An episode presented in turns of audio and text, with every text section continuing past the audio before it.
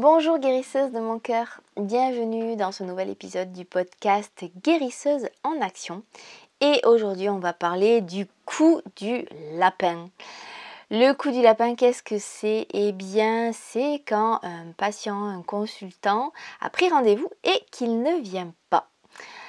Et euh, dans ce podcast, euh, bah, j'ai envie de réfléchir avec toi à qu'est-ce qu'on fait, comment on réagit en cas d'annulation de séance imprévue. Alors, euh, remettons-nous en situation. Ça t'est peut-être déjà arrivé. Tu es bien installé sur ton lieu de pratique. Il y a un rendez-vous qui est prévu dans ton agenda. Tu es prête. Tu as nettoyé l'espace. tu as fait brûler de la sauge peut-être. Tu te sens heureuse de pouvoir aider cet être qui est venu taper à ta porte. Et justement, on ne tape pas à la porte. Tu es là, les minutes passent, l'heure du rendez-vous est dépassée et toujours personne. Sur ton portable, aucune nouvelle. C'est ce qui s'appelle se faire poser un lapin. Et je pense que c'est arrivé à tous les professionnels. C'est des moments qui sont inconfortables et qui peuvent être vraiment intenses euh, en émotion, surtout quand on débute et qu'on a envie, qu'on a soif d'aider l'autre. Il peut vraiment y avoir un sentiment de frustration, l'impression de ne pas être respecté, l'impression parfois que euh, notre travail n'a pas de valeur. Et tout ce que je te dis, c'est des choses que j'ai ressenties moi euh, quand ça m'est arrivé, quand on m'a posé des lapins. Et tout ça, je sais euh, que ça peut être franchement désagréable, que ça peut, que ça peut nous mettre le doute. Et euh, du côté de celui ou celle qui n'est pas venu, du poseur de lapin, ben en fait c'est pas neutre non plus du tout. Alors des fois ça arrive, on n'a jamais de nouvelles, on ne sait pas ce qui s'est passé, euh, plus de nouvelles, plus de contacts. Mais plein d'autres fois on a des retours avec des personnes absolument désolées, confuses, pardon, je vous ai fait perdre votre temps, en mode autoflagellation. Et euh, moi j'ai souvent entendu beaucoup de culpabilité. Euh, c'est vraiment ce que j'ai observé dans les séances de psychanalyse où euh, j'étais dans des suivis au long terme. Et il arrivait forcément à un moment ou à un autre qu'il y ait des séances qui soient zappées.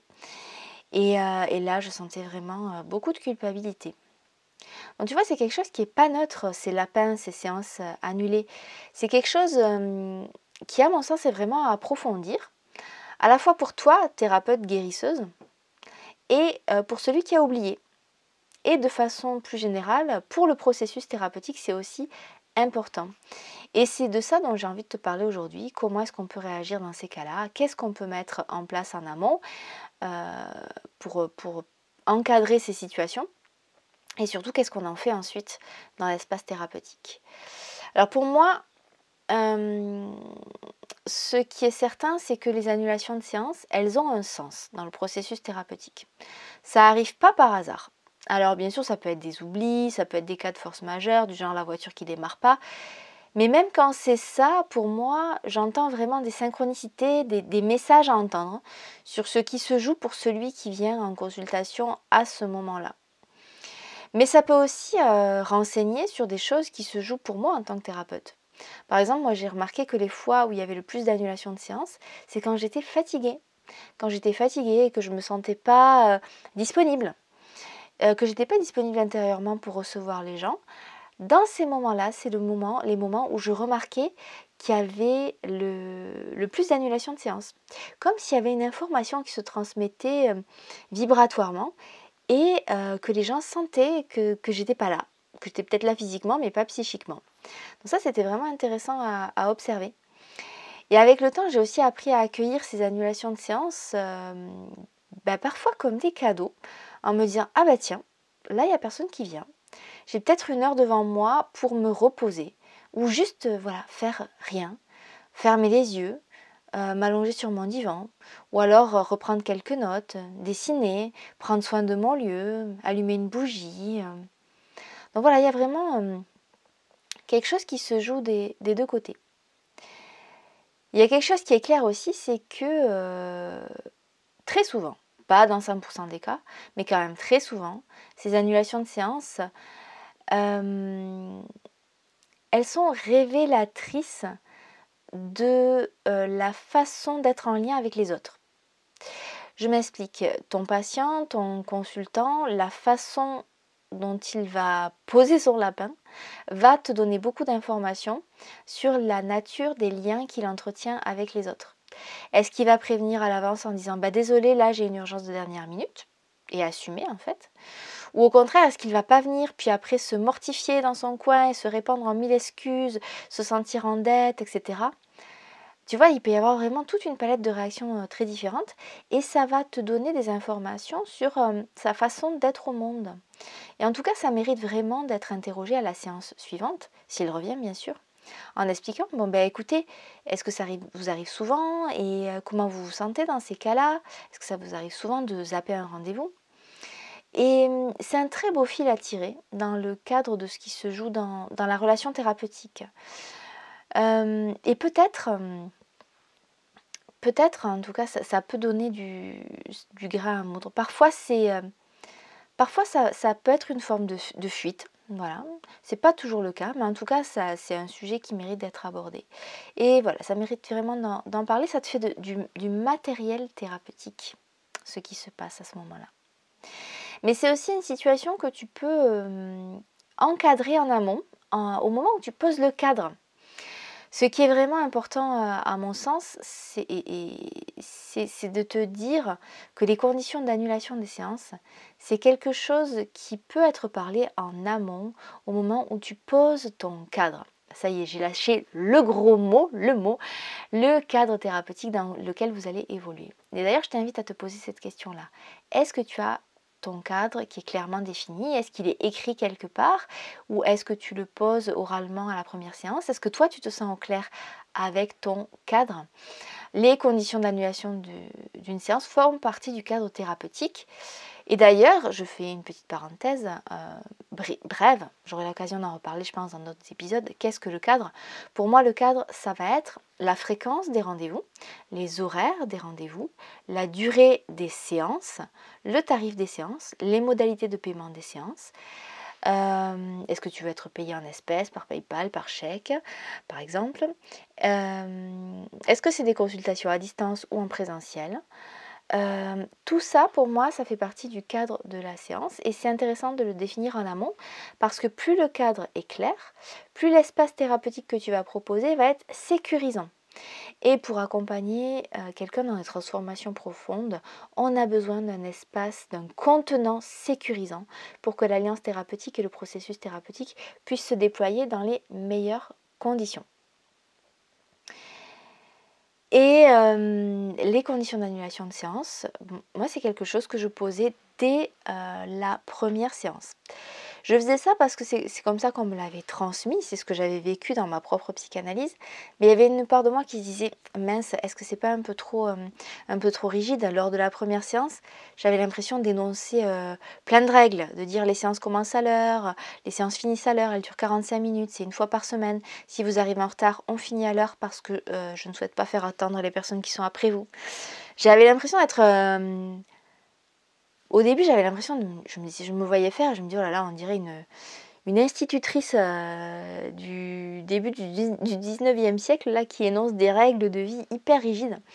Mais en fait, euh, je me suis rendu compte qu'il y avait besoin de poser ces règles et, et qu'il y avait besoin de les poser une seule fois. Et que c'était hyper sécurisant pour ceux qui étaient en face de moi. Parce que ça leur donnait vraiment les, euh, les, règles, les règles du jeu. Alors comment est-ce que je, gérais justement les annulations de séance donc ça, c'était une règle que je posais dès la première consultation. Et c'était même affiché dans ma salle d'attente. Comme ça, au moins, c'était clair. Et ça disait, les euh, rendez-vous qui sont pris sont dus. C'est-à-dire que si on a pris rendez-vous tel jour, telle date, on considère que le rendez-vous est dû, sauf euh, si vous me prévenez au moins 24 heures à l'avance, si vous décommandez au moins 24 heures à l'avance. Donc, s'il y avait un empêchement prévisible, euh, si on me disait ah bah non, demain j'ai là j'ai mon fils qui est malade, demain ça va pas être possible, ou euh, voilà, on pouvait reporter la séance, ou s'il y avait une réunion qui se décalait, voilà, on pouvait reporter la séance sans qu'elle soit due. Et ça, c'était hyper confortable pour mes euh, patients. Et j'ai vraiment pu l'appliquer sans état d'âme parce que moi-même, quand j'étais patiente, je connaissais cette règle et euh, je l'ai appliquée. J'ai trouvé ça très très confortable. Pourquoi? Parce que ça me donnait le droit de zapper une séance. c'est des choses qui arrivent de pouvoir et, d'assumer les conséquences en adulte. Admettons, j'ai une séance prévue et là, j'en ai vraiment pas envie. Ça arrive.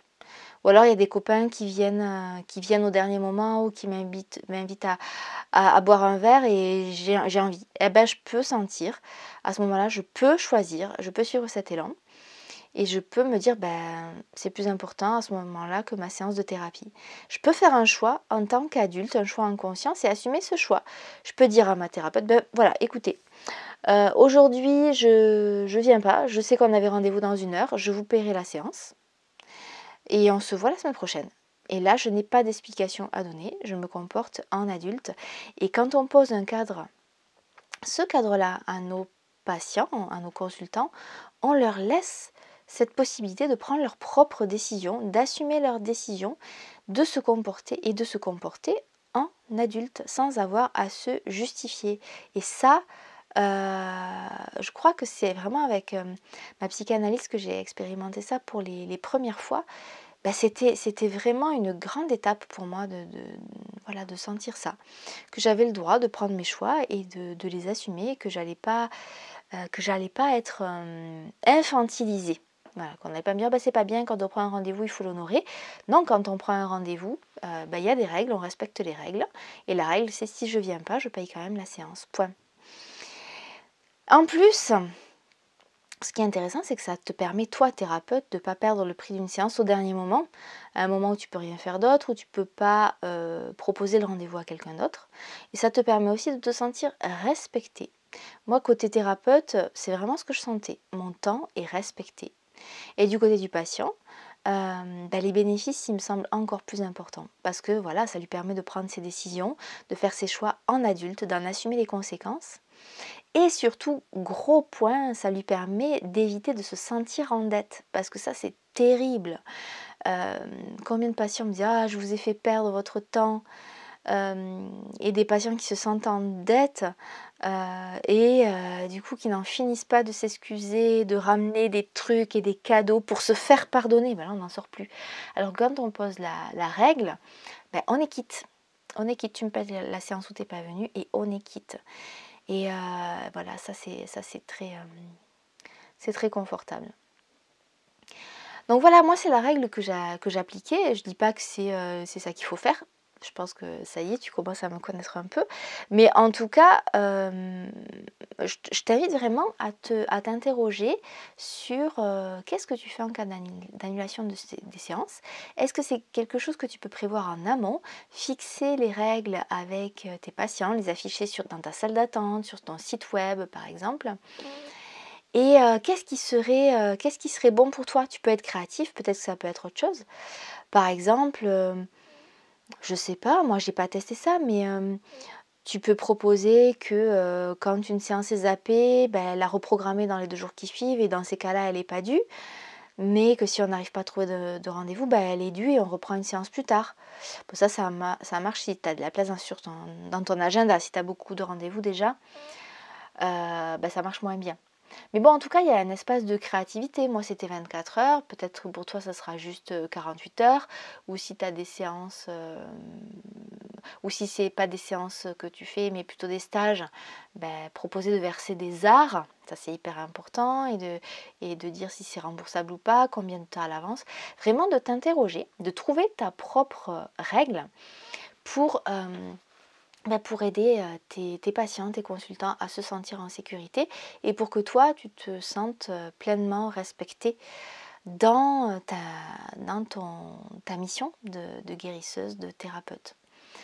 Donc ces notions-là de, cadre, de poser, de réfléchir à, à son cadre, dans toutes les dimensions du cadre, pour créer ce cadre sécurisant, c'est un des volets qu'on aborde dans la formation pro Méditant Fleur, un espace dans lequel j'accompagne pendant un an les femmes euh, qui sont thérapeutes, guérisseuses ou qui souhaitent le devenir et qui veulent euh, bah, déployer leur activité et, euh, créer une activité qui, leur permet vraiment de, vivre hein, de, cette, de, cette, de, leur être, de leur être thérapeute.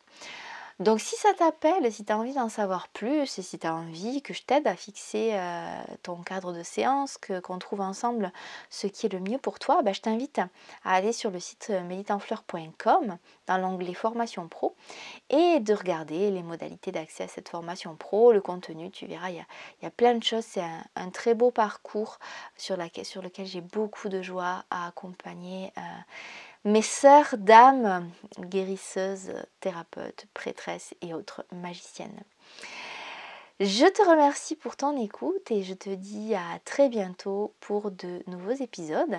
Et si ça t'a plu, si tu penses que ce podcast peut aider d'autres sœurs à toi, d'autres sœurs guérisseuses, si, euh, qui se font aussi poser des lapins et euh, qui se sentent mal avec ça, bah, n'hésite pas à leur transférer euh, cet audio. Peut-être que ça pourra aussi les aider. À très bientôt.